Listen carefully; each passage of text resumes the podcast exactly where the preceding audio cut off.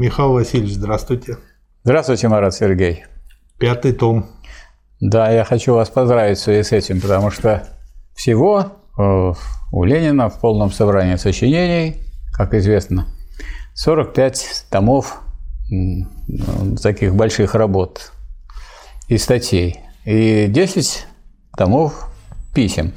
Ну, письма, это, можно сказать, это уже второй раз, так сказать, второй проход можно будет сделать, потому что это посмотреть еще и со стороны, так сказать, семьи, родственников, ближайших товарищей, друзей да. на эти же самые проблемы, и это некоторое интересное такое дополнение, но это не входит в основу. В основу входит 45 томов. Значит, сейчас вы уже прочитали более, прочитали и разобрали более 10%, правильно? Да. Вот, поэтому, э, а всего-то прошло не так много времени, поэтому некоторые товарищи у нас смотрят вот на полное собрание сочинений Ленина как на какую-то глыбу, такую необыкновенную. Как раз это вот ну, самое понятное, самое простое, и поэтому и достаточно такое обстоятельное э, чтение. Почему? Потому что если вы хотите, чтобы вам было все понятно, надо, чтобы вам разжевали. А если вам будут разжевывать, то ну, человек неспособный, он будет разжевывать и получится какая-то жвачка. А если человек это великий, гениальный, как Ленин, то он сказать, вот, освещает это в мельчайших подробностях. И лучше, чем Ленин, никто этого не сделал. Никто. Ни Маркс, ни Энгельс, ни Сталин этого не сделали. То есть в этом смысле это, так сказать, непревзойденный образец. И это э, непревзойденный образец рассмотрения тех вопросов, которые являются сейчас актуальными. Почему? Во-первых, потому что у нас громадное большинство э, стран – это страны капиталистические, так как Россия. А то, что Россия капиталистическая, это было в третьем томе доказано однозначно да. Лениным. Э, это раз. Во-вторых, и сейчас Россия капиталистическая, поэтому это актуализировало эту работу. Во-вторых, э, те страны, которые являются социалистическими, за исключением одной лишь э, Северной Кореи, это страны, в которых социализм строится. То есть там есть капитализм, госкапитализм, частнохозяйственный капитализм, мелкобуржуазный уклад и э, патриархальный уклад, то есть им расти и расти. И если мы возьмем вот все эти страны, ну, у нас получается, так сказать, ну, полтора миллиарда человек. Это немало. Но по сравнению с семью миллиардами все-таки меньшинство. Поэтому речь идет о таких работах, которые супер актуальны для любой страны сейчас современного мира. Ну и поскольку еще и движение идет не только вперед, но и вспять, как мы они прекрасно будут понимаем. Очень долго. Они будут актуальны очень долго, и некоторые будут особенно актуальны в связи с да. очень быстрым отступлением, которое у нас происходило. Особенно актуальны эти работы для России. Почему? Потому что именно здесь произошла контрреволюция, после такой гигантской э, революции, после построения социализма, после начала движения к полному коммунизму, причем ну вот тут и надо и разобрать все эти причины, и почему так получилось, и вообще научиться различать, что есть движение вперед, а что есть движение назад. Вот для истории это самое главное. Потому что если человек просто рассказывает, что произошло, и не видит, куда это, вот, в какую копилку это вклад, то такое рассмотрение ничего ему не дает. У него просто, да. так сказать, много-много набирается всяких фактов в голове, примерно так же, как можно, знаете, есть такие сундуки, в которых можно свалить барахло. И там все можно найти в этом барахле. И тем не менее, и там много ценных вещей, как вы понимаете, всегда, но они представляют собой вот именно этот такой мусор – и вот можно набраться этого много-много мусора за свою жизнь, и так и не получить истинной картины. А здесь мы получаем истинную картину, потому, поскольку движение по изучению Ленина, так сказать, подряд, это движение от начала к результату. А начало, как нам известно, не это результат. не развитый результат, а результат есть развернутое начало. Mm. И параллельно и одновременно с изучением Ленина и с изучением политэкономических вопросов, вопросов исторических, которые относятся к научному социализму, идет еще изучение диалектики. Подспудно сначала, а потом совершенно уже не подспудно, а на основе того, что Лениным э, сделано уже в 29-м тоне после его изучения науки логики, когда он говорил, что нельзя вполне понять капитала Маркса не поняв и не проштудировав всей логики Гегеля. Вот мы сейчас можем заглянуть в интернет и увидеть, что некоторые люди как не понимают, что если там стоит слово «нельзя вполне», это вовсе не значит, что нельзя понять. Можно понять Маркса. Более того, Ленин подчеркивал, что «Капитал» Маркс – это настольная книга каждого сознательного рабочего – но вполне понять без диалектики, конечно, нельзя. И поэтому удивляться не надо, если и пугаться не надо. Если вы хотите понять, ну, изучайте науку логики да. Гегеля. И тут вам опять Ленин будет помощником в своем уже 29-м томе. Но вы уже к нему приближаетесь, но еще впереди немало. Потихонечку. Потихонечку. Потихонечку. Мне да. очень нравится анекдот про то, что мы медленно спустимся с горы, а да. а потом возьмем все стадо. А, вот я особенно выделил в этом томе, ну, тут много чего есть выделять. А, в такая, томе пятом. В пятом. В виду, пятый томе, том, да. полное собрание сочинений Ленина. А, цитату. «Смотреть вперед, смотреть в сторону прогресса техники, иначе немедленно окажешься отставшим» ибо кто не хочет смотреть вперед, тот поворачивается к истории задом. Середины тут нет и быть не может. Вот э, с одной стороны вроде бы простая, очень смачная метафора, а с другой стороны она в себе содержит и противоречие, да, очень и диалектическое да, э, отношение ко всему этому. И вот э, читая Ленина, действительно, а если уже как-то на каком-то уровне поверхностном, как я, овеян диалектикой, отмечаешь, насколько у него диалектичны его рассуждения да. и выводы. Или прогресс, или регресс. Или застой, да. что да. является формой регресса. Потому да. что застой – это гниение, как всегда. Да.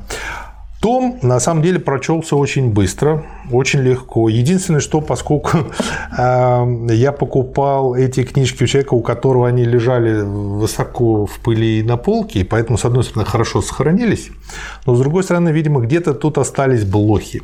И как я не вычищал, блохи иногда кусаются. Ну, вот по интернету единственная не, трудность это не изучения. Для тех, кто смотрит нас, это не страшно, да. то, что тут они никак не попадут. Да, это как бы, да, нам сразу сказали, что ковидом они не заразятся точно. Да. А начинается как бы с цикла статей, э, вот, и самое первое, с чего начать а, этот том, и как раз-таки чем интересен этот цикл небольшой э, из статей, он посвящен тому, а, что такое кустарничество в партийной работе, а почему это плохо и что, собственно говоря, делать, с чего начать. А что, как я понял, Ленин называет кустарничеством? это повсеместная кружковская работа, когда кружки не связаны между собой, когда в каждом кружке есть свой лидер мнений со своими взглядами. Но вы в курсе дела, что сейчас вот эта кружковщина – это самая актуальная в кругах так называемых марксистов. Так я к этому и веду. Да, я да, к этому и веду. То есть, да. читая книжку, которую больше ста лет, по своему содержанию, да. А, я вижу, что это актуально абсолютно сейчас. Сейчас а, куча, там Платошкин называет себя марксистом, э, Лех Кровецкий называет себя не по ней. Ну вот есть хорошие ребята такие, молодые, такие активные, положительные, так вот Station Marks, которые угу, группируются да. вокруг этой группы. Они э, даже мне предлагали подписать угу. бумагу о том, что вот я рекомендую вот это движение, создание кружков. Я говорю, я, я бы с удовольствием подписал, если бы это было, может быть, лет там ну, 10 назад. Но э, учитывая, что уже вот восьмой год у нас работает университет, университет, Красный университет Фонда Рабочей Академии, где люди изучают три источника и три составных части марксизма. Зачем обратно на телегу Ну как, как можно переходить к кружковщине, хотя это пройденный этап движения. То есть да. люди садятся втроем, четвером и разговаривают. Вместо движения вперед они, можно сказать, топчутся на месте. Потому да. что что такое кружок? Я не понимаю, вы не понимаете, и Петров не понимает. Мы сядем кружком. Ну, поговорим. И поговорим. И говорят, и говорят, и говорят. И из этого разговора никакой, скажем, политической партии выйти не может. Это получается кружковщина. Из этого что получается? В свое время в нескольких, там, в пяти, в шести известных американских фильмах комедийных очень хорошо были высмеяны кружки анонимных алкоголиков, анонимных там еще кого-то. И вот там, значит, сядут люди кружком и говорят, я алкоголик. И дальше рассказывают. А Потом тут другому. Скажет, я марксист. Я марксист. И вы скажете, и что вы марксист. И он скажет, что марксист. марксисты. А вот интересно, вот они марксисты, но есть, оказывается, марксисты, которые не ленинцы. Угу. Есть марксисты, которые ленинцы, но не сталинцы и так далее. То есть люди, которые, так сказать, как-то какой-то берут кусочек из марксизма и все, и без всякого его развития, ну, скажем, что такое марксизм, если он без практики? Что такое, скажем, учение о социализме без строительства социализма? Если вы хотите сказать, что при строительстве социализма наряду с позитивными моментами, с позитивными какими-то значит, э, тенденциями существовали противоположные, ну, каждый диалектик с вами сразу согласится, да. конечно, существовали. Да. Но для этого надо их различать, а просто, значит, от этого закрываться и делать вид, что на этом марксизм кончился. Для некоторых марксизм оканчивается на Марксе. Почему? Потому что тогда им легко перейти к троцкизму. И потому что, я думаю, у них еще мышление на уровне правильный и неправильный. Да. И оно не вполне диалектично, и они не понимают, что любая правильность односторонняя. Да. И вот они в этой односторонности застряли и не могут перейти на другой да. берег этой речки и пойти дальше. Вот из-за того, что им не хватает диалектики. Да, потому что кроме правильности и неправильности есть еще такое понятие, как истина. И вот э, Гегель различал значит, правильность, ну, соответственно, неправильность, достоверность, то есть то, что можно проверить. И проверили, да, так оно и есть. И истинность. А вот истинность означает не только, что мы проверили. Проверили, что у вас есть позитивные качества, проверили, что у вас есть негативные качества, это достоверно, это достоверно. А, а как же насчет истины? А если вы не возьмете человека как целое, в котором, между прочим, одно целое, а другое его отрицательный момент? Или это хороший человек – если целое его позитивное, да. но с отрицанием, естественно. Таких людей, которых нет недостатков, еще жизнь не знала. И, на, или наоборот, подлец, но с такими замечательными качествами, которые позволяют э, отлично втираться в доверие. И, например, злоупотребление доверием – это вот такая формула у нас есть в Уголовном кодексе, которая говорит о том, что такое мошенничество. Мошенничество – это да. злоупотребление доверием. Вот вы доверяете, а он использовал ваше доверие и у вас э, вытянул из вас большую да. сумму денег. Да, и вот э, тут он э, очень хорошо разбирает это кустарничество, и не просто что это такое, а почему это опасно, почему это вредно. И дальше, опять же, абсолютно диалектически, ну, если так можно выразиться не очень правильно, а, как бы объясняет, почему важна газета, Почему нужен единый орган, печатный, а, в который будет именно проводить пролетарскую марксистскую пропаганду и агитацию, и как дальше, развивая работу по пропаганде и агитации, постепенно выстроится и партия. Кроме того, в этой партии сами выдвинутся а, роли на эти роли сами выдвинутся люди, которые тянут это все. И как получится сплоченная боевая организация, которая дальше станет передовым отрядом рабочего класса и а, поведет дальше. Это можно вот подтвердить, во-первых, историей партии большевиков да. полностью. Да. И я бы мог бы сказать, что это можно подтвердить историей рабочей партии России, которая в современный этот момент является вот кандидатом на авангард рабочего класса. Потому что она сложилась, эта партия, благодаря тому, что с 1991 года работала газета «Народная правда», выпускалась тиражом. Главным редактором был Виктор Георгиевич Долгов, я там был только значит, первый заместитель главного редактора. Она выпускалась тиражом 200 тысяч, 8 полос, 2 цвета, красное там было. Да. Значит, и расходилась, так сказать, э, по всему Советскому Союзу. И благодаря тому, что мы вот сколько, если считать из 91 -го года, уже 21 год, есть уже 20 лет, за 20 лет вокруг газеты сложилось большое определенное ядро. Если с этим еще сложить э, наличие сайтов соответствующих рабочей партии России или фонда рабочей академии, или фонда рабочей академии, который является более широкой Красный организацией, да, Красный университет, университет рабочих корреспондентов и много-много разных э, сказать, э, средствах и сейчас в интернете. Мы дальше развиваем эту работу. Да, канал Фонда рабочей академии и так далее. То есть это вот э, линия, которая появляется не сама по себе, а на основании той истории и той теории, которую здесь развивает Ленин. И даже удивительно, люди не хотят посчитаться с этим вот прекрасным опытом, который есть. Но уже есть этот опыт. Нет, это кустарничество повторяет. Поэтому это супер актуально, то, о чем да. вы говорите. И э, для любителей диалектики они периодически просят как раз-таки привести практические примеры. Я да. вот тут для себя и пометил, что, ну вот скажите, насколько это корректно. Газету можно считать основанием, партию, которая вырастет из деятельности вокруг газеты, как основаны, а все вместе это, собственно, основа э, движения пролетариата марксистского. Ну, поскольку, э, поскольку партия есть авангард класса, и авангард, который должен соединить научный социализм с рабочим движением, то, строго говоря, основа партии – это научный социализм. Угу. Но научный социализм должен быть выражен таким образом, чтобы не только в книжке, да. а в, так, в такой форме, в которой бы он доходил до широких масс рабочего класса и трудящихся. есть, Поэтому газета. Да. То есть газета в этом смысле, она не сама по себе основа, а основа именно э, вот э, идея сама, и идея угу. марксистская, марксистско-ленинская, которая представляет в виде газеты на поверхности. Да, да. А по сущности, конечно, основу составляет научный социализм. Это да. Дальше. Цикл тоже там статьи и прочее называется «Новое побоище».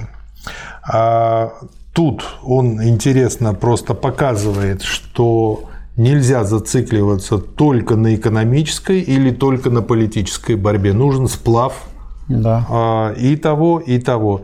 Иначе, получается, мы, если занимаемся только экономической борьбой, мы в одну сторону уклоняемся, если только политической, в другую сторону.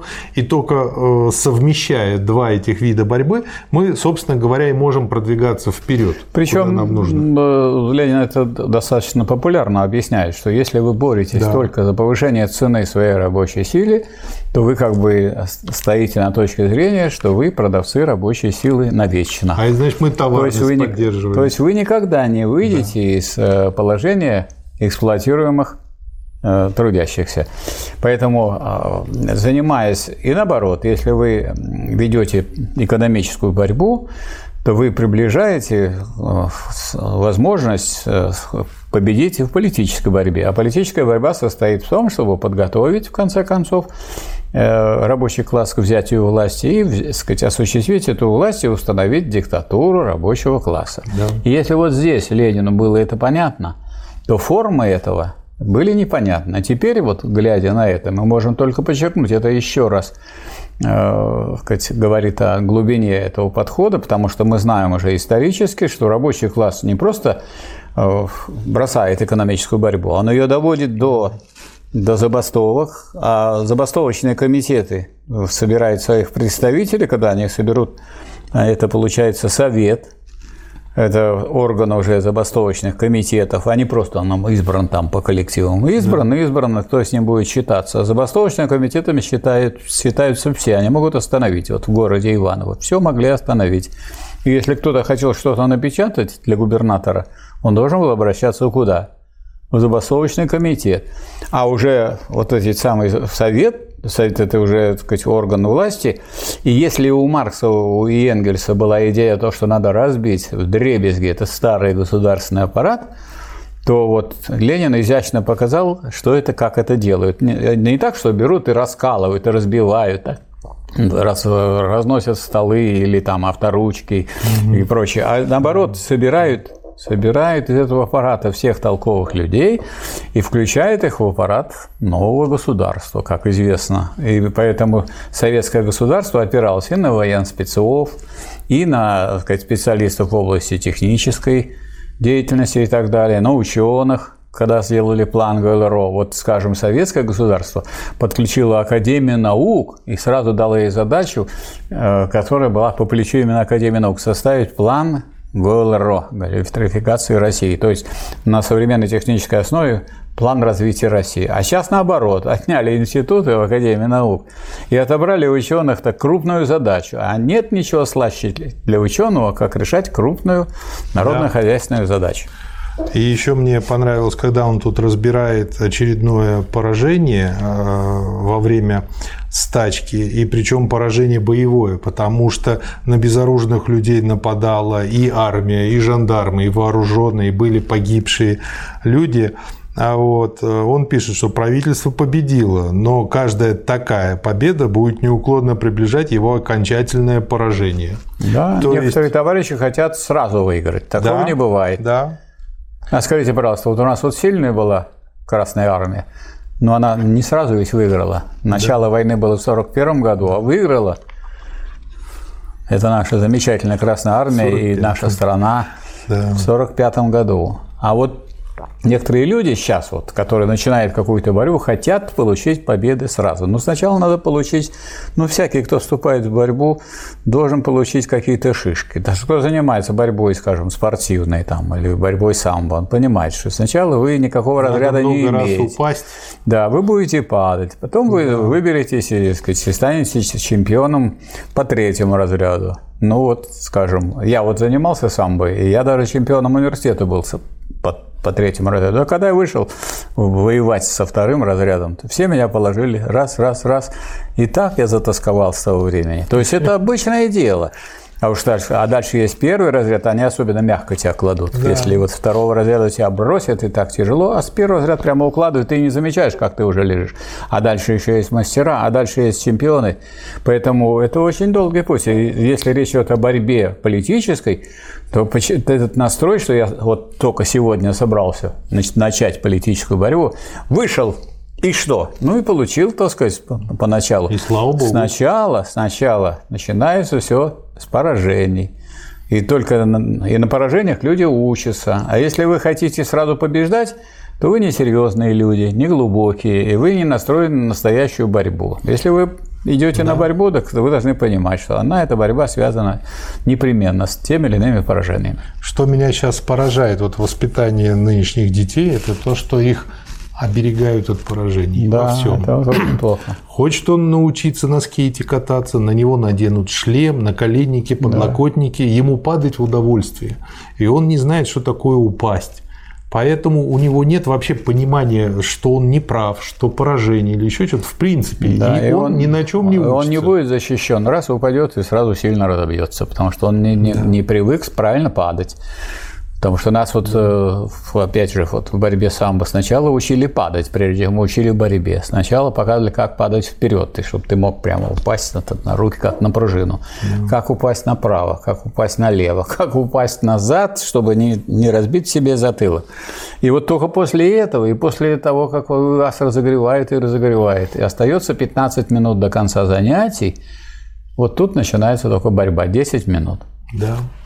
Ну или там другой пример. Я помню, мне было 10 лет, когда занимался плаванием спортивным. Я был единственный в группе, который был на марафонской дистанции по плаванию, полтора километра. И поскольку я был единственным, мне соревноваться было не с кем. С собой? Да нет, тренер решила лучше. Э, а, она вообще блестящий как бы ход придумала, поскольку таких, а, это был бассейн СКА, было в каждой возрастной группе по одному. Соответственно, на соревнованиях на первой дорожке был кандидат в мастера спорта, а дальше все меньше, меньше, меньше, меньше, меньше, и на восьмой был я. Мне было 10 лет. Поэтому у меня была задача доплыть. Правильно, потому хорошо. что последние метров 500 они давались с большим трудом. Переходим сюда, к борьбе. А дальше есть еще очень много э, материала по поводу земства. Сейчас вот, а, да я помню, в 90-е годы было очень модно говорить, что при царе была такая хорошая мысль, что земство, что через земство нужно так хорошо и эффективно управлять страной и все такое. И тут, в общем, а, посвящено этому Э, довольно много материала. Ну и, например, значит, э, вот приводится программа Земского союза.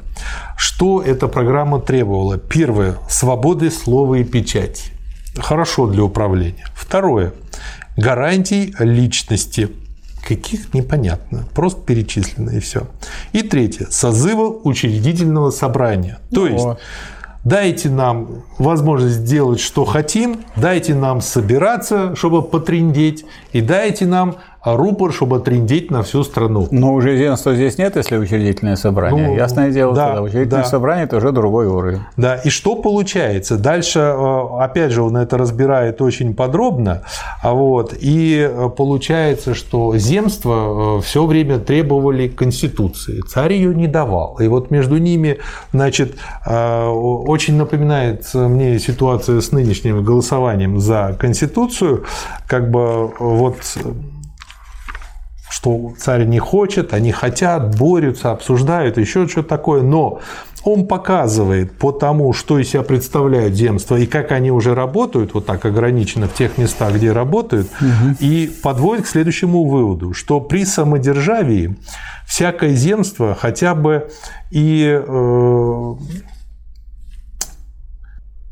хотя бы и распрена, и властная, вот тут какой-то такой опечаток, говорит, неизбежно будет уродиком, неспособным к развитию. А при Конституции земство сразу потеряет свое политическое значение. То есть, да, что то получается? Есть не тогда, не тогда. Да, и то есть получается, оно и в этом случае не нужно. И когда уже будет Конституция, уже там Тем более не нужно. Как, как рудимент. Тем более. И а, вот это как с нашей Конституцией. Вот сейчас пойдем голосовать и как бы, но, как нам правильно сказал э, председатель избиркома, что, в общем-то, Конституция уже принята. И просто для хорошего тону, для улыбочки спрашивают нашего мнения, чтобы как бы не выглядеть, видимо, как-то плохо или бедно, я уж не знаю почему. Ну, а ну вот Вопрос, То же самое. Вопрос, убедительно ли работает пропагандистская машина? Если большинство проголосует, то убедительно. Ну, я, я думаю, а как вы думаете, очень. идеология господствующего класса является господствующей идеологией? Конечно. Ну, а все в порядке будет. Да, не, да. Волну, не волнуйтесь, Марат да. Сергеевич, все будет хорошо. Еще, как будто прямо вот про сегодня, значит, э, материал э, со статьями называется «Уроки кризиса». Вот уже почти два года, как тянется торгово-промышленный кризис. Mm. Вот в капиталистических странах кризис есть явление старое, повторяющееся от времени до времени, как припадок хронической болезни. Кризисы можно поэтому предсказывать.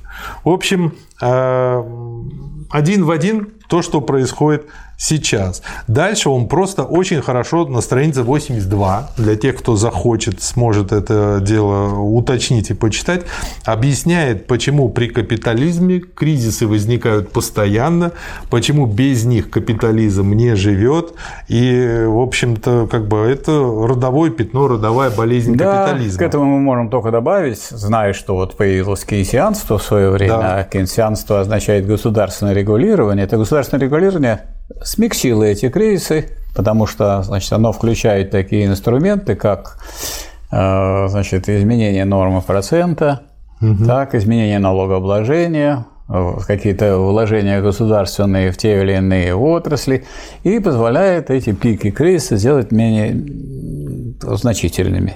Ну, кризисы, да, конечно. Как это купировать? Это да. вот у меня есть аллергия. Да. Э, если не выпил, вот я бы сейчас таблетку, ходил бы весь в соплях и с красными глазами, и нос бы у меня чесался. А так, благодаря таблетке на 12 часов у меня вроде бы не чешется, вроде бы сопли не идут, и глаза не очень красные. Я думал, вы сейчас скажете, если я бы не выпил, то я бы не сделал такой ролик. Ну, может быть, да, и ролик был бы под угрозой, потому что у меня был бы очень Не говорите, что выразительный говорите, что вы пьете, да. Вот, но мне понравилось то, что он делает очень такой неожиданный вывод по поводу кризисов. Смотрите, кризис показывает, что современное общество могло бы производить несравненно больше продуктов, идущих на улучшение жизни всего трудящегося народа, если бы земля, фабрики, машины и прочее не были захвачены кучкой частных собственников, извлекающих миллионы из народной нищеты. То есть сам факт наличия кризисов говорит о том, насколько неэффективен капитализм во всех смыслах, в том числе и по поводу борьбы с голоданием, голодающими, с нищетой и прочим. И когда они ведут постоянно разговор о том, что нужно помочь бедной Африке или голодающим детям еще каких-то третьих стран, они лукавят. Нет, сначала надо их сделать их бедными, а потом им помочь. А потом им помогать. За их, да. счет, за их же счет. За их же счет, да. Да. Отобрать у вас богатство, а потом часть этих богатств с большой помпой, так сказать, возвратить в качестве помощи. Да. Дальше. Опять же, вот прямо вот э, тут об отводе земли в Сибири а я вспомнил про дальневосточный гектар. Это тоже в Сибири. Да, да. И как бы цикл называется «Крепостники за работой». Сейчас а,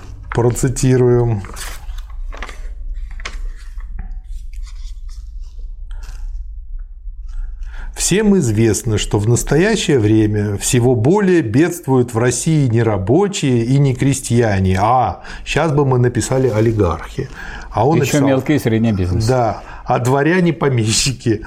И вот особое да, совещание да, да. не замедлило изыскать способ помочь их бедствию. Казенные земли будут в Сибири продаваться и отдаваться в аренду частным лицам под частновладельческие хозяйства, причем не русским подданным и инородцам. В число инородцев входят и евреи. Навсегда запрещается какое бы то ни было приобретение этих земель. Навсегда.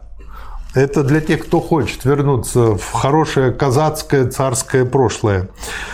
Вот.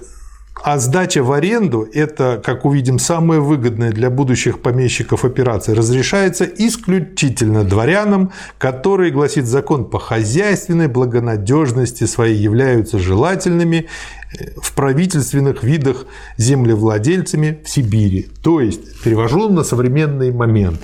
Значит, олигархи могут покупать землю в Сибири а потом, и там ее эксплуатировать. А потом, как бы... сказать, давать сказать, в аренду, в пользование и так далее, с критической. И все. Да, да, да. Один в один. Э, очень как бы здорово все это описывается. И видно, как вот те люди, которые говорили о новизне, что у нас будет новая, новая экономика, новое управление, это вытащили, как, знаете, бывает, вот большой угу. сундук перевернули, да. и самое старое вытащили наверх.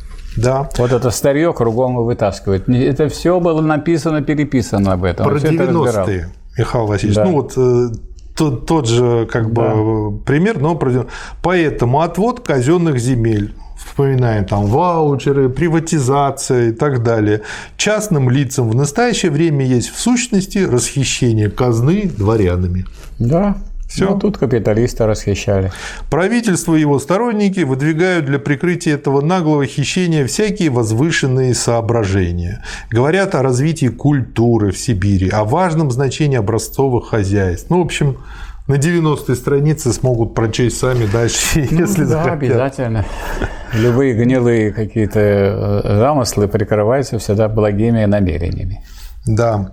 Потом есть очень большой раздел «Аграрные вопросы критики Маркса». Ну и тут он, собственно говоря, еще раз проходит по всем этим народническим экзерсисом а, про закон так называемого убывающего плодородия, про теорию ренты, про машины в сельском хозяйстве, про уничтожение противоположности между городом и деревней, про мелкие хозяйства, про то, якобы они должны быть более эффективные, чем крупные хозяйства. Просто показано на цифрах. Цифр здесь опять же масса, причем цифры он берет именно те, а, которые дают сами противники. Ну вот дискуссии. это у нас потом было сейчас очень актуальным вот в 90-е годы. Да. Эту мелкую частную собственность пропагандировали, потом начали ее сами душить. Да. Потом стали, так сказать, говорить о том, что надо поддержать тех, кому мы душим. А как вы будете поддерживать? Душите да. правой рукой, а поддерживаете левой рукой. Так еще удобнее душить, правда? Если я вот просто Конечно. так одной рукой буду душить, он убежит. А так вы его держите крепко. И в зависимости от того, какая потом сложится ситуация, он скажет, что либо душил, либо поддерживал. Да. Потому что со стороны это выглядело одинаково. Да. да. Держал, по крайней мере, и в том числе за горло. В крепких объятиях. Да. Так что задушил.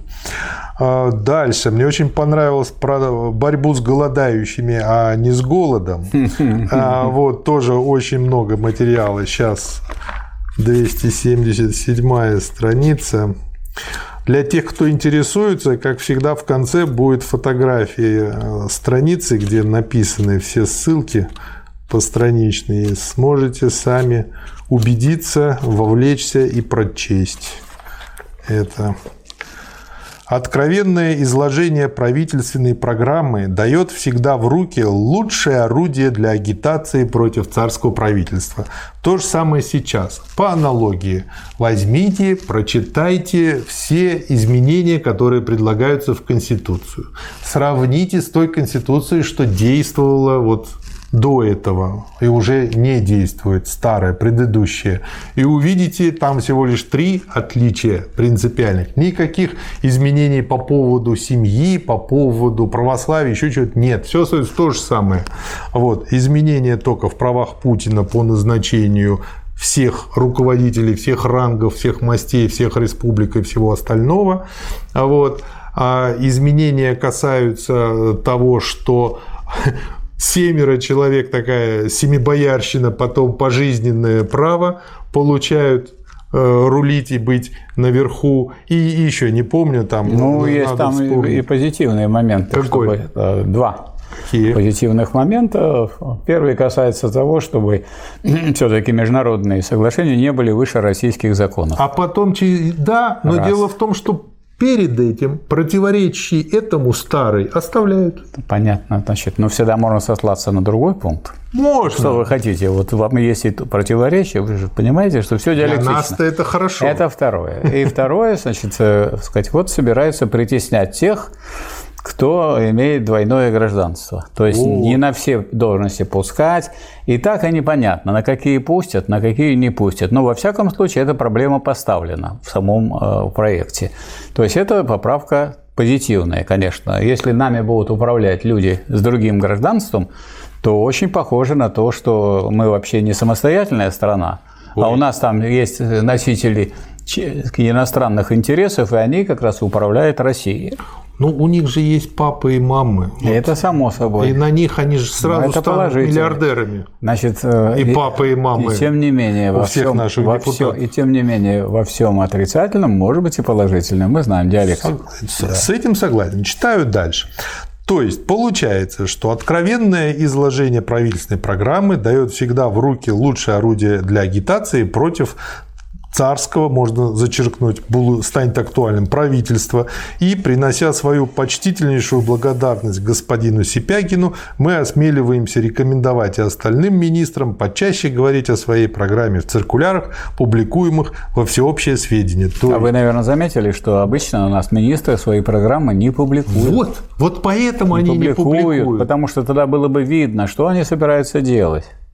Да. Теперь, значит, э, по поводу вот э, суть той программы, э, которая тогда предлагалась для борьбы с голодающими. А хочу пояснить. В царской России последний год, когда был голод, это 1914, то есть до 1914 года, то есть до Первой мировой войны, каждый год в царской России в нескольких губерниях всегда был голод. Несмотря на этот голод, все равно продавалась куча зерна за границу. Да. Почему? Потому что зерно принадлежало помещикам, а не тем, кто голодал, не крестьянам. Вот, три главных пункта. А сейчас вот вы не знаете, почему много зерна продается за границей? А потому что кормить его некому. Скотины нет. В этом все и дело. Вот у нас было в свое время 60 миллионов крупного рогатого скота, потом стало 20, а, а потом стало 9. И поэтому вот это фуражное зерно, которое должно было идти э, на корм скоту, прежде всего крупному рогатому, то есть коровам, короче говоря. И потом бы мы получили мясо российское, которого говядины очень мало, и никак она не, не наберет, так сказать, вот это, то есть той величины, которая была бы хоть сравнимой с тем, что было в Советском Союзе. То поэтому получается, что А. Во-первых, разрешено фуражное зерно добавлять в хлеб, и, наверное, вы заметили, что вот он быстро плесневеет. Он другой немножко. стал. другой стал. То есть фуражное зерно теперь принято прогрессивное в кавычках решение, что можно в хлеб добавлять. Ну и куда его еще девать? Ну, это вот э, продавать. То есть, прода... то есть, если раньше продавали зерно, это было показателем того, что народ голодает, то есть внутри и он не потребляет, а, а тем не менее зерно продают. А здесь коровы наши, так сказать, не только голодают, вымерли, их порезали. Ну, наверное, зато веганы будут счастливы. Наверное. Да. Три главных пункта а, от господина Сипягина особенно обращают на себя внимание в новой правительственной программе. Во-первых, усиление единоличной власти чиновников, попечение о том, чтобы дух казенщины и служебной дисциплины был укреплен и охранен от всякого дуновения свежего воздуха. Это программа помощи тем губерниям, где голод. Во-вторых, определение норм пособия голодающим. Ну, вроде бы по теме. И в-третьих, выражение отчаянного ужаса по поводу того, что помогать голодающим бросаются неблагонадежные люди. И принятие заранее мер против этой агитации. Теперь по сути, что интересно, значит, по поводу второго пункта нормы.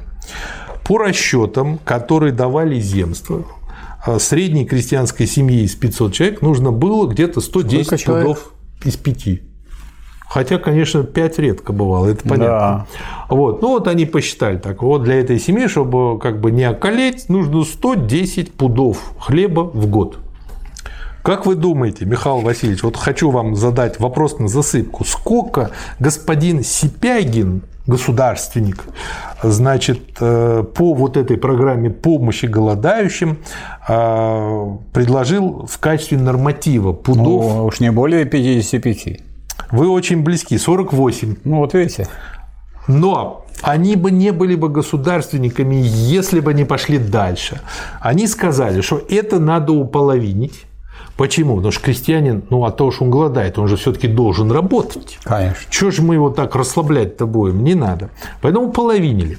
А ту часть, которую половинили, 24 пуда, они еще уменьшили на разные, от 1 трети до 1 десятой то есть получается там минимальный э, размер 16 пудов на семью.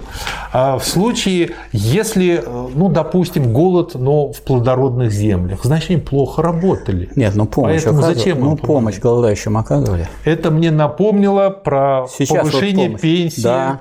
Да. а сколько? На 5% пенсионеров? Да, да. Вот вы заметили, это вот О, просто это старинная российская традиция. Да. Помощь. Помощь оказать такую, чтобы она была незаметна для тех, кому помогают. Да, да, да. И чтобы они не расслаблялись. Как да, бы, да, ну, да. как бы... Да, да, да. Да. И э, при этом получается, что если принять во внимание все это, то окажется, цитирую, что министр определяет нужду в помощи в 4 или в 5 раз меньше действительной надобности. Ну, Марат Сергеевич, вот у нас же есть яркий пример. Вот э, у нас передвинули на 5 лет пенсионный возраст. Да. Что такое 5 лет? 5 лет – это 60 месяцев. Да. 60 месяцев, значит, если каждый месяц люди бы в это время получали пенсию, те, которые теперь вынуждены будут ее не получать, а будут работать, а пенсия у нас сколько была в среднем? Ой, по-разному было. Самое маленькое, что я знаю, рублей 30. Самое большое, что я знаю, где-то рублей 120-150. Ну, где-то уж такую самую 30, 30 чего? Рублей пенсия? Ну, это в советское время. Нет, вот сейчас какая пенсия? А, средняя? сейчас, ну, порядка 10 тысяч. От, ну, если от вы, 7 ну, до 10. Ну, 14, допустим, 14 ну, тысяч. Ну, 14 да? в Москве. Это в Москве. Ну хорошо, если 10 возьмем При и умножим на 60. Пенсионер должен в Москве прожить минимум 10 лет. Да, но даже вот 10 тысяч, если вы умножите на 60 месяцев, сколько угу. получается? Много получается, Михаил Васильевич. 10 тысяч. Я анекдот вспомнил, советский. Это 6 миллионов. 10 на 60 месяцев. 10 тысяч на 60 месяцев. Нет, не 10, 100 тысяч. Это 6 миллионов, да. 6 миллионов, да? 10 тысяч. Нет, 10 тысяч на 6 – это 60 тысяч, 600 тысяч. Нет, 600 тысяч, да. Вот 600 тысяч у вас забрали. И говорят, мы вам поможем. Анекдот Забрали вспомнил. 600 тысяч, а дадут за эти все годы, скажем, 100. Ой, надо еще даже кто кому то, помог, что они Кто дадут. кому помог. Нет, ну даже если дадут. Дадут обязательно для того, чтобы показать, что мы помогаем. То есть даете мне 600 тысяч, Потом мы об этом забываем, и я вам помогу. 100 да. тысяч там. Но в да. рассрочку так буду каждый год давать, каждый год по... Такая чубасятина. Да, да. Э, у меня э, все время вот чешутся руки написать диссертацию на тему анекдоты в СССР «Быль в России». А Вот. И, а сейчас это анекдот же про Шарика. Шарика спрашивают, когда наступили 90-е годы, э, это анекдот где 97-98 года. Ну как тебе вот, вот после той жизни в Советском Союзе? Шарик сказал, ну вы знаете, как бы ошейник сделали потуже, а шлейку покороче миску подальше отодвинули. Зато лай сколько хочешь.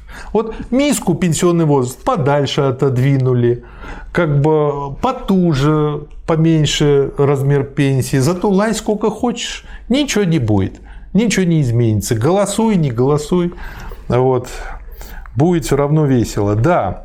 И дальше мне что-то еще понравилось. Как он дальше анализирует Э, то, что делает э, господин Сипягин, это вот автор от Министерства внутренних дел тогдашней программы помощи в кавычках голодающим, что он выдумывает всяческие небылицы. И это высветило коронавирус. Потому что, ну, я не знаю, сколько я, конечно, не специалист в этом деле, но сколько я не смотрю на статистику, я не могу понять одной простой вещи. А, нет, я могу понять, почему в Белоруссии гораздо лучше статистика, я вот сегодня прикинул, на сегодняшний день в 9 раз, чем в городе Санкт-Петербурге по, по соотношению заболевших и смертей. И где-то раз в 8 лучше, чем в Москве. Вот. Но я не могу понять, а почему в славной стране Таиланд – где мы знаем, какие условия, э, какая мощная агрессивная среда и какая медицина, а там аж ноль заразившихся уже несколько дней. И как-то все само сошло э, на нет. Вот. И как-то вот странно это все происходит. Или сейчас говорят о том, что взрыв вот э, вчера в новостях говорили в Казахстане проблема с коронавирусом. Посмотрел. Казахстане в 9 раз лучше с коронавирусом, чем в Санкт-Петербурге. В 9 раз. За все время на сегодняшний день умерло 140, в Петербурге 1008. И почему тогда мы говорим о проблемах Казахстана с коронавирусом, а не Петербурга? Вот, то есть получается везде небылицы. Это вот типичный подход. Как и тогда. То же самое. Один в один. А, вот. Да. Ну, давайте мы немножко, так сказать, затронем классовые основы этого дела. У нас кто? У нас есть буржуазия, она господствует. Это ее проблема. Она, значит, когда проводила реформу медицины, эта реформа свелась к тому, чтобы оптимизировать. Критерий оптимизации был где-то один. Уменьшение затрат на медицину. И за время реформы сократили э, затраты на 7%. И вот после этих 7% вот грянул кризис. И у нас во всех отношениях и во всей медицине был ущерб. А в той же самой Беларуси, между прочим, количество коек не сокращалось, и реформа такая медицинская не проводилась. Вот и вся разница. И то все равно у нас медицина лучше, чем в Америке, чем в Соединенных Штатах. Потому что у нас еще пока сказать, те же самые люди, которые выросли, медики, которые самоотверженно борются за больных и так Система далее. Система прививок да, все-таки да, еще как-то осталась. это будет, идет. Дальше. Помимо того, что вот такие нормы помощи голодающим в 5-6 раз ниже того, что нужно просто, чтобы прожить людям, а тогдашнее правительство придумало еще то, что, в общем-то, для капитализма характерно. Как же можно понять, э, помочь э, голодающему или там, где было бедствие, а предложить ему работу – и пусть он сам себе заработает. Причем получается, что работая на этой работе, он опять должен получать в 5-6 раз меньше, чем если бы он просто бы на ней работал без всякого голода или без катаклизма какого-то. То Вы чувствуете, что тут уже предпринимательство? Да, если что-то организовывать, помочь и промышленникам. Если что-то организовывать, надо, чтобы люди, которые это организовывают, получили прибыль. Вот главная задача. Мой шутливый, я надеюсь, и надеюсь, не сбыв, тот прогноз, который не сбудется. По аналогии, наши работники, народники сейчас что сделают? Они делают так, что экономика и дальше упадет. Они уже сами прогнозируют падение на 3,6%. Народ окончательно обнищает, а потом, о счастье, они начнут предлагать работу в крупных конторах, ну, всего лишь в пять раз дешевле будет зарплата предлагаться. Это же ну, благо. Не усугубляйте. Всего может быть в два раза дешевле. А, ну ладно, это, тогда это будет прогресс. Потому что если хуже всего лишь в два раза будет, это, это, конечно, будет великое благо. А вы не заметили, скажем, э, везде стоят билборды на которых написано, если вы читаете вот эту надпись, то вы, значит, не дома. А если вы не дома, то, то пожалуйста, вернитесь домой. Да. А как вы думаете, кто эти билборды оплачивает? Это за счет денег, которые выделены на борьбу с коронавирусом. И кто получает деньги от этой борьбы с коронавирусом? Прежде всего, вот эти средства массовой информации, которые запугивают население и рассказывают всякие сказки. Да.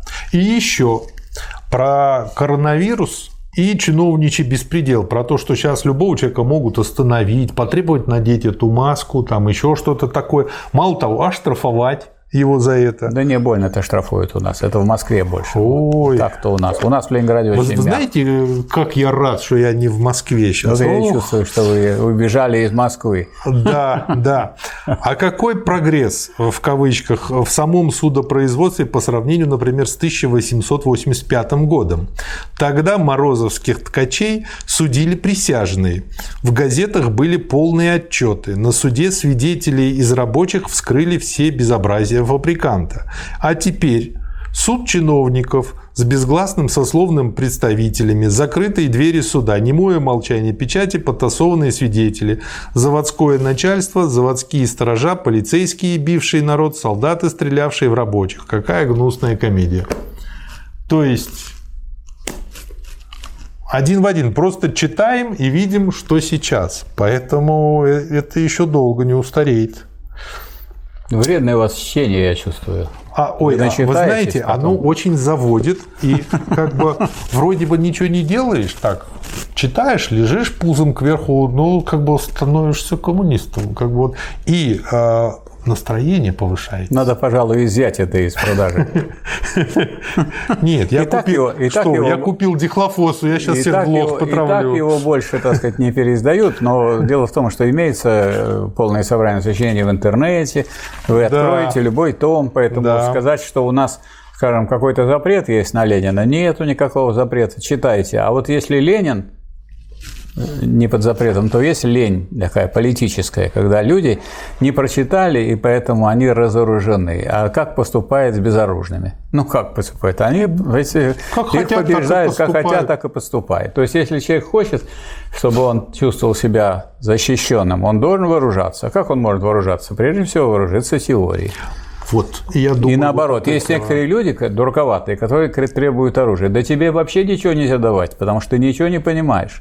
Ты да. ничего не понимаешь, куда чего направлять. Поэтому... Он с глупости постреляет кучу людей, а толк Совершенно верно. Мы видим, как бывает там. Вот люди начинена, начаны Соединенные Штаты Америки оружием. Один собрался, 70 видов, так сказать, оружия, набрал себе и стрелял там, 70 человек пострелял, которые проводили веселый фестиваль. Так у нас уже тоже такое же появляется. Были случаи, когда парень, девушка молодые в деревне просто стреляли да. по всем, потом да. себе пустили пули да. в, в лицо. Дальше, про медицину. Цитата. Цинги, сказал А.П. Энгельгард, в том виде, как я ее наблюдал в Архангельской губернии, здесь нет.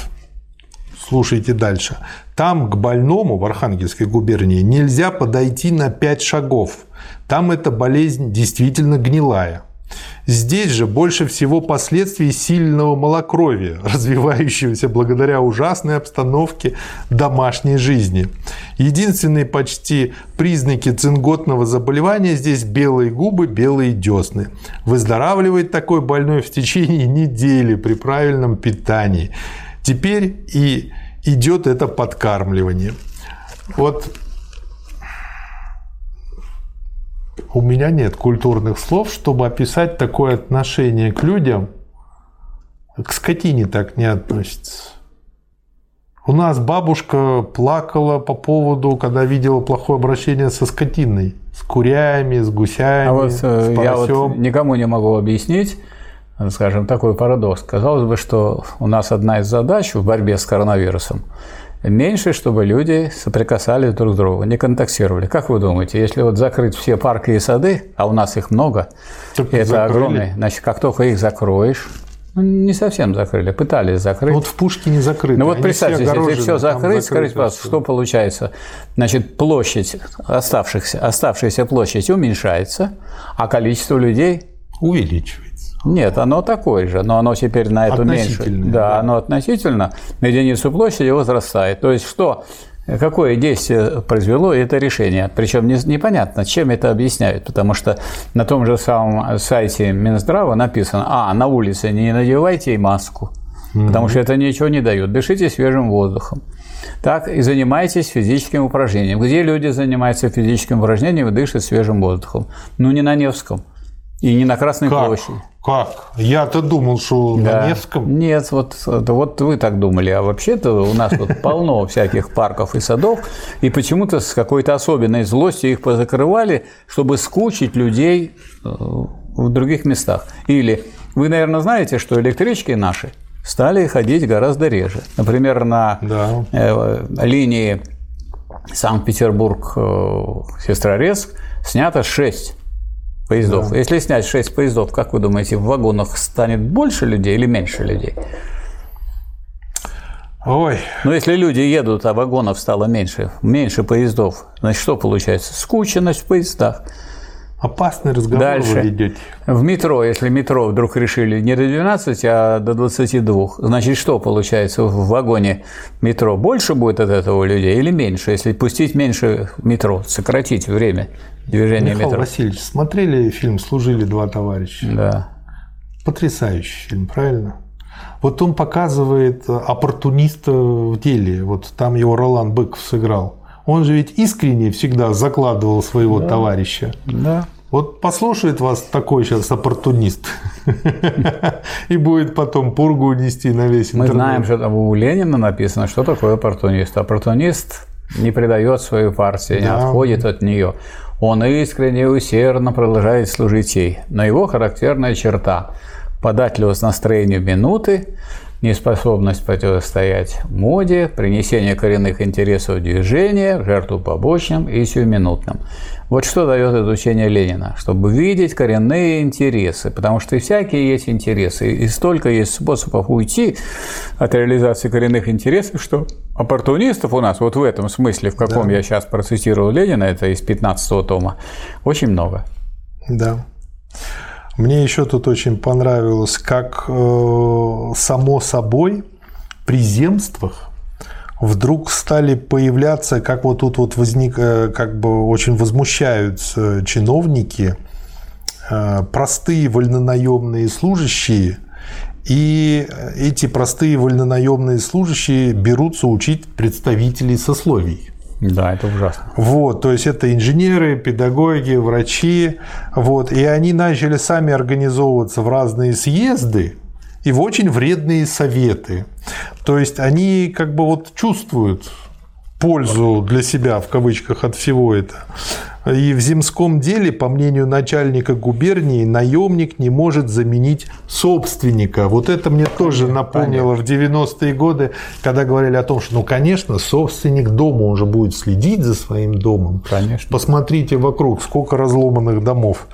А потому Да. что он теперь не собственник дома, а собственник квартиры. А, Да. а насколько вот можно вбить в квартиру гвоздь, если вы вбиваете далеко, а там уже другой собственник с другой стороны. А вы знаете, от чего Да, рухнул поэтому- Бауманский рынок? Так, я сейчас хочу сказать, что, скажем, если вы поедете э, в Европу, то там есть какие? Значит, в частной собственности маленькие домики, Да. Значит, э, большие домики, очень большие дома, в которых сдаются, между прочим, квартиры уже в наем.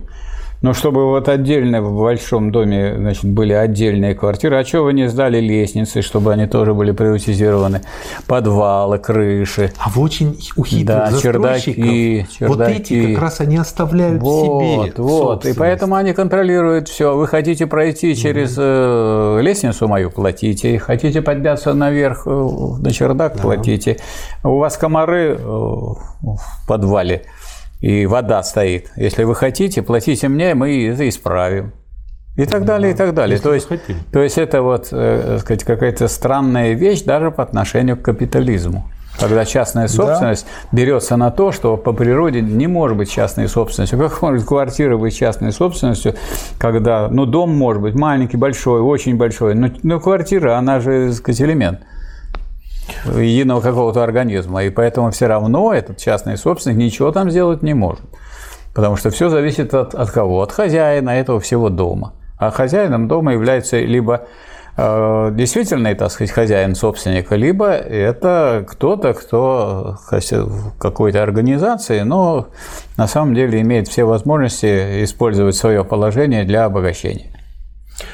Потом мы, вот я обратил внимание здесь на то, как э, смотрит на Финляндию Ленин. Вот. И он здесь вкратце описывает то, что вот Финляндия была присоединена к России в 1809 году во время войны со Швецией. Ну и Александр I обещал Конституцию, вот, обещал, что значит э, там эта Конституция будет первично, осталь- остальное все вторично, а потом потихонечку, потихонечку и до Николая II дошло, так что эту Конституцию упразднили практически, и после этого стали призывать финнов уже не на их территории, а на территории всей Российской империи служить и все остальное. То есть, как бы, э, почему я обратил внимание на этот фрагмент? Э, потому что очень часто же ругают, что вот Ленин отпустил Финляндию в свободное плавание. На мой взгляд, это просто э, было такое пролетарское отношение. Если они хотят строить социализм, пусть они строят с нами вместе. Если они не хотят, могут отделиться. Там другая была ситуация. Там страшная была война, и там пришли немецкие войска, и они поубивали не только красных финнов, но поубивали и русских солдат. Поэтому там просто бы невозможно было сказать, ее держать вместе с Россией. Поэтому вроде бы как думали, что это их спасет, то, что они выйдут. Это их, конечно, не спасло. Да, это дает только время. То есть там страшная контрреволюция была в, в Финляндии, а с другой стороны там очень сильное было революционное движение. И не случайно Ленин там скрывался. И всегда нужно было, когда нужно было спастись от преследования, ну, отправлялся в Финляндию. Да.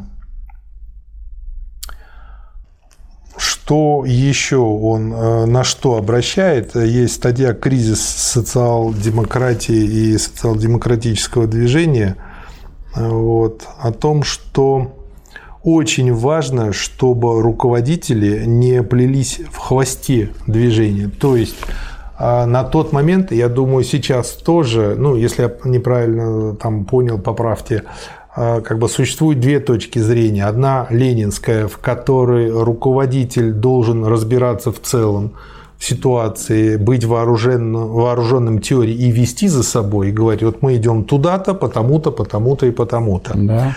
А другой подход следующий. Нет, пусть тут как бы вот созреет ситуация, пусть я массы приду весь в белом. а потом, да, мы придем, мы возглавим это движение, и вот куда массы, значит, будет складываться вектор, туда и поведем. Но у нас новые теперь достижения. У нас появилось так называемое протестное движение, которые вообще никуда не идут.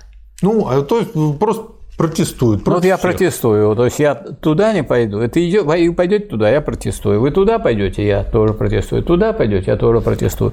То есть что такое протест? Это отрицание. Из, из, из того, что я туда не пойду, не следует никакой информации о том, куда я пойду.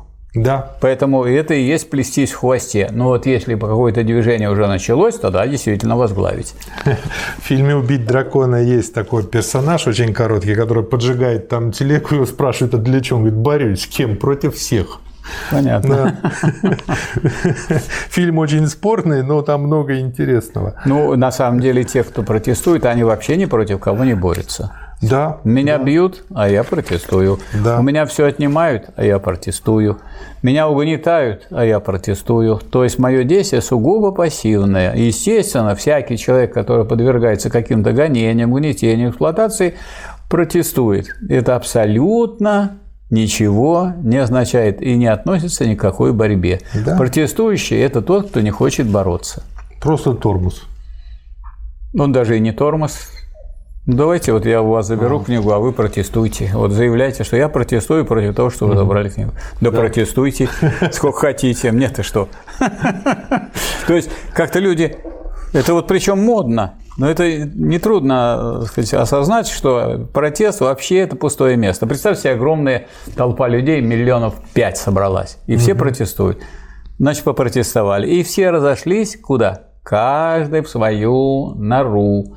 Ни у какой единой программы нет, единых требований нет. То есть, если нету никаких требований, а собирается некое собрание или большая толпа, которая протестует, и это, ну, скажем, для сказать, власти это самое лакомое дело. Но тогда... Пар выпустили. Да, власть пошли. должна посмотреть, чтобы никто там не кидался бутылками, чтобы никого не повреждал, чтобы, если и залезают на фонарные столбы, то не спрыгивали на людей и так далее. Тогда, сказать, и полиция видит, в чем, да. так сказать, нужно делать, и государственные органы. И, так сказать, ну, прошла, пришла волна, так сказать, вроде как, схлынула, и все на этом. Вы мне сейчас э, напомнили, как э, Наполеон взял Вену. Угу. Очень просто. Вдруг в Вене узнали, что на них идет Наполеон. Надо протестовать. Пошла волна патриотизма. Куча народу вышли, все, отстоим свой родной город, в общем, на баррикады, построили их, выстроили укрепления. Пришел обед. Надо есть. Да. Соответственно, жены понесли мужьям столько еды, что по рассказам очевидцев, значит, вот по периметру, где были выстроены все оборонительные сооружения, нельзя было наступить на землю, не попав на куриные косточки. Все, земля, в общем, хрустела под ногами. Потом такой же плотный ужин, а потом что делать? Наполеон так и не пришел к вечеру. Народ разошелся спать. Ну, или там по пивным, там еще куда-то, куда вечером расходятся. И ждут там Наполеона, обсуждают это все жарко, что вот мы дадим ему жару, в общем, все такое. В 4 утра первым в сонный город вошел наполеоновский барабанщик. Паренек лет 18. Зашел в первый открывшийся там пив-бар по-нашему, скажем, и заказал себе пиво, оплатил, уселся, начал пить. Потом начали подтягиваться наполеоновская гвардия. Вот так вот по одному, по два, заходя во все пивнушки, кафешки и платя за кофе, за выпивку, за еду. Потом спокойно вошли все войска, и в этот момент они просто перестали за все платить. Так пала Вена перед а как, Наполеоном. А как воевала Франция перед Гитлером? Как вот похожим макаром. Как она воевала? Открываем город, объявляем его открытым. Дескать, ничего не, тут не трогайте, не ломайте, э, никаких мер не принимайте. Они и не принимали особенных да, мер. Они ну, захватили эту Францию, а у нее там э, линия Ланжумо, там, которая мощная такая, которая ну, могла бы остановить и так далее. То есть никакого сопротивления, собственно, и не было. Да. Ну, как, впрочем, можно сказать, что ведь, действительного сопротивления Гитлер не встречал, пока не дошел до, до границ Советского Союза. Да. Зря он к нам пошел. Э, дальше здесь очень такой хороший раздел. А он не чувствовал бы себя свободным при наличии Советского Союза. Поэтому ну, зато живой был бы. Как бы тут он сам выбрал свое да, будущее. Да. А вот, и книга заканчивается, помимо того, что, как всегда, большой э, сборник там, пояснений, комментариев, ссылок, материалов, списков и так далее, еще и тезисы на разные темы, там, анархизм, социализм и другие. И вот тут мне очень понравилось очень короткое, четкое, смачное определение анархизма. Это вывороченный Э, вывернутый, вы, не, вывороченный наизнанку буржуазный индивидуализм. По-моему, да. классно сказано. Да. Михаил Васильевич, как назовем этот выпуск? Этот выпуск на пути к созданию рабочей партии. Хорошо. Да. Тем более, что... Потому что было... следующий том да. посвящен уже по существу материалам второго съезда партии, который принял такие решения, которые определили деятельность партии на так сказать, всю ее э, историю, вплоть до так сказать, краха в 1961 году. Пока выполняли эти решения, партия укреплялась и усиливалась. И наоборот, когда вы перестали правильно бороться, то сказать, та противоположная тенденция, которая никогда не исчезала и снаружи, и внутри партии, она взяла вверх. Поэтому нельзя так ставить вопрос, что вот, дескать, произошло что-то такое необыкновенное. Ну, это необыкновенное для тех, кто не понимает диалектики. Как тот, кто понимает, что всякое движение вперед – это преодоление негативной тенденции, реакционной. Как только люди, которые должны были составлять, так сказать, э, лагерь наступающих, они превратились просто в кучу людей, которые, так сказать, сняли сапоги, развесили портянки, э, так сказать, оружие поставили в кусты, и маленький, так сказать, Пошли отряд, есть курятину. Да, и маленький отряд хорошо организованных противников может взять живым и живьем всех, и без особенных потерь. Вот что мы имели к сожалению. А если думаете, что мы построили дом, дом действительно не скоро вот э, разрушается. Но партия, общественная жизнь – это не дом. Если вы не поддерживаете движение вперед, оно начинает двигаться, все начинает двигаться назад, разлагаться и двигаться назад. Поэтому, когда говорят, вот, значит, ну, мы построили социализм, но вы его построили, а дальше что? Ну, надо строить полный коммунизм. Но это уже как-то меньше об этом было речи. Дескать, а дальше у нас социалистическое строительство. Так вы уже построили социализм. И стал уже, собственно, процесс буксовать. То есть люди тут немножко не доучили ленинизма. Да. Они не понимали, что, что дальше должна, после того, как кончится борьба за построение социализма, должна пойти борьба за построение полного коммунизма. И эта борьба, между прочим, которая э, сказать, связана с преодолением э, противоположных тенденций, связана с противоречиями социализма и против вообще тенденций к развитию родимых пятен капитализма, раз, э, к развитию товарности вместо Э, непосредственно общественного производства. Два – это тенденция, противоположная интересам рабочего класса под лозунгом народности и так далее. Это угу. тенденция к стихийности, которая противоположна э, социалистической полномерности. А тенденция стихийности связана с тем, что и против интересов рабочего класса идут, и против любого плана. Нету сейчас планирования никого. Добились. Да. Огромная страна, планов нет. Недавно я тут обращался к президенту страны с письмом в поддержку предложения академика Глазьева.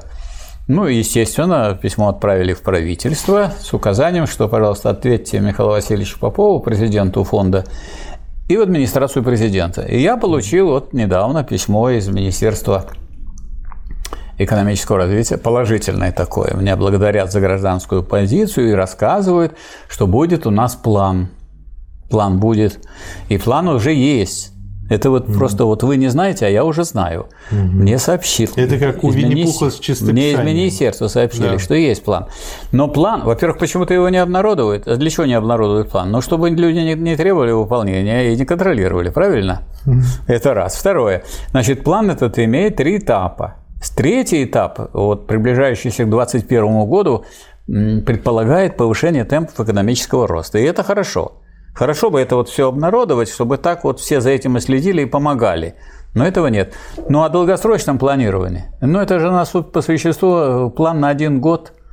А, а у, у Сталина планы были значит, на пятилетку с 28 -го года. Первая пятилетка, вторая и так далее. Одиннадцатая пятилетка, двенадцатая пятилетка. И если нет пятилетнего плана для такой огромной страны, то значит нет планомерности. Потому что если вы предполагаете развитие производственной базы, то вот, скажем, техника имеет цикл обновления 10 лет. Значит, если у вас меньше 10 лет горизонт планирования, вы не можете планомерно развивать техническую основу производства. А работника, ну, раньше он, скажем, на одну величину, так, да. до сказать, такого возраста, до возраста э, в 60 лет мужчина должен был работать, а теперь 65. А планирование? А планирование у нас на год.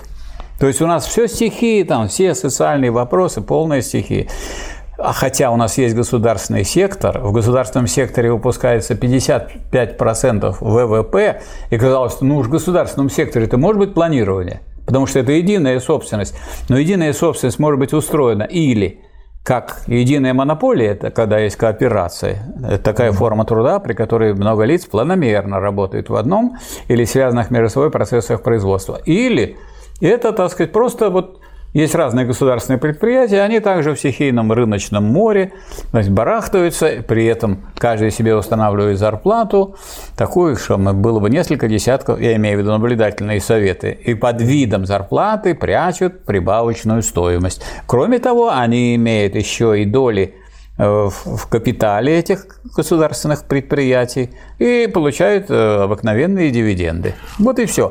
И поэтому люди надеются на эти самые планирования, а тут ну, никто не хочет планировать, потому что тогда нужно делать этот план, но все-таки в каких-то единых интересах, даже в интересах класса капиталистов. И даже класс капиталистов не хочет составлять один план, все хотят растаскивать государственный бюджет. А они, как вот я говорю, вот надо писать диссер про анекдоты про ту лошадь, которая сказала, ну не шмогла ну не шмогла Вот. Нет, тут не так. Вот она не, не делается план, чтобы не говорить, что мы его не смогли. А его просто нету. Не подключается Академия наук к, составлению плана, потому что эти ученые ведь наверняка они какие-то решения крупных э, проблем развития народного хозяйства обязательно вставят. Поэтому надо их оставить, пусть они там и получают большие деньги, и собираются сколько хотят, гундят. Главное, чтобы их не подпускать к планированию. А первое, что сделал Ленин, это поручил Академии наук, как председатель правительства, создать план электрификации России. Под электрификацией понимался план технического и социально-экономического развития России на десятилетний период. Значит, докладываю, что на этот уровень никто не вышел 10 лет, потому что максимальный размер планов у нас был 5 лет. Да, вот так. Так что это очень актуально. И, так сказать, есть такие вещи, которые супер актуальны и еще впереди находятся по сравнению с тем, что мы имеем на сегодняшний день. Да, поэтому... А мы бурно идем назад. Ну, как бы но вы-то идете вперед, вы это читаете, а другие люди, которые не читают, я хочу сказать, что кто Ленина не читает, он опускается в мутную, болотную, антинаучную жижу. И никакого другого тут хода нет. То есть тут либо вы себе, ну как вот вам советуют чистить зубы, вам советуют умывать лицо и руки, дезинфицировать. Если вы не занимаетесь тренировкой своего мозга, вот скажем так, как это делает Марат Сергеевич, то я, я беспокоюсь за вашу судьбу. Надо поступить э, прям противоположным способом. Что, наказывать тех, кто не читает? Нет. Хуже. Поощрять тех, кто читает. Еще хуже. Еще хуже. Как? Петр I э, хотел максимально быстро распространить картофель по территории Российской империи. Да, распространил. Поэтому высадили на поле на поле не поставили охраны и запретили на этом поле его выкапывать. И то благодаря есть... тому, что это было запрещено, в первую же ночь все растащили. То есть вы предлагаете запретить полное собрание чтения да, Ленина, да? Надо запретить читать Ленина. Но это люди знают и не запретят ни за что. Правящий класс на это не пойдет. Он скажет, у нас демократия, что хотите, то и читайте. Он знает, что ленивые люди читать не будут. Вот и все. А ленивых, а ленивых умом, к сожалению, очень много. Очень много. Потому что люди думают, вот, скажем, даже я иногда, мне приходится много отвечать на всякие вопросы. Люди думают, что они могут изучить марксизм-ленизм, задавая вопросы. Вот когда человек читает, ему хочется обсудить это с кем-то, кто тоже прочитал, тогда и вопросы другие, и ответы другие, и результат другой. А если кто-то думает, что можно по вопросам изучить математику или физику, или диалектику, или научный социализм, или политэкономию, то это ничего из этого не получится. Поэтому, к сожалению, к сожалению, сказать, всякое серьезное дело требует большого труда. Но, как показывает наше с вами вот занятие, особенно ваше уже занятие, вот, они показывают, что это большое удовольствие для ума и для так сказать, своего развития Потому что человек не просто развивается, но и получает огромное удовольствие. Поэтому я просто удивляюсь. Почему в условиях современной России, когда у вас есть возможность читать а хоть Маркса, хоть Гегеля, хоть Ленина, люди этим слабо еще пользуются, это говорит о какой-то умственной лени. Поэтому тот, кто эту умственную лень преодолевает, тот идет вперед. А все остальные, которые не идут вперед, они идут в обозе. Они в обозе, и они жертва. И вы жертву вы себя превращаете сами. Потому что никто у вас Ленина не отбирал. Никто не брал вот так и не наказывал плеткой. А все оставляй, пожалуйста, читайте. То есть люди сами себя лишают. И вот эта борьба, с, между прочим, с умственной ленью и с непониманием того, что науку нет широкой столбовой дорогу, дороги, и только тот сможет достичь ее сияющих вершин, как говорил Маркс, кто, не страшась усталости, карабкается по ее каменистым кручам. Но это вот в науке большой. А для вас Ленин сделал своим полным собранием сочинением да. такую хорошую значит, лестницу, Потому что вы на эту гору марксизма можете забираться спокойно с, обстановк, с остановками через каждый том и идти вперед. То есть, ну, все уже нам сделано, все подготовлено. И просто можно подивиться, что единственное, что этому мешает, ну, элементарная некоторая лень и стремление вместо того, чтобы двигаться вперед, протестовать. Вот. Я думаю, еще просто предубеждение, что это тяжело. Это не тяжело. Это интересно, и это поучительно, и это повышает да, настроение. Да, легкий томик, правильно? Ничего, да, это ничего, томик вообще ничего. легкий. Да. да? Спасибо, товарищи. Спасибо, Михаил Продолжим Васильевич. дальше изучение. Я думаю, Спасибо. что товарищи уже подключились, и мы бы хотели, чтобы в комментариях вот к этим роликам товарищи, которые начали изучать полное собрание сочинений или недавно его прочитали, я имею в виду товарища Лещука, Валерия Евгеньевича, который, как выяснилось, не особенно афишируя, да, прочитал полное собрание сочинений. Угу. Товарища Турушева из Тюмени, который тоже не особенно афишируя, а просто сообщил в электронной почте, я прочитал 45 томов.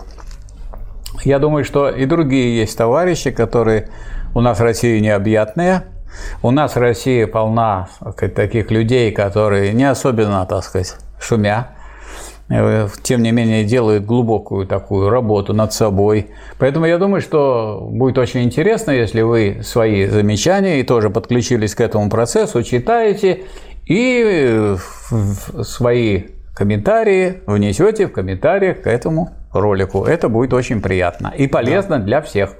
Спасибо за будущую вашу работу. Спасибо, до встречи.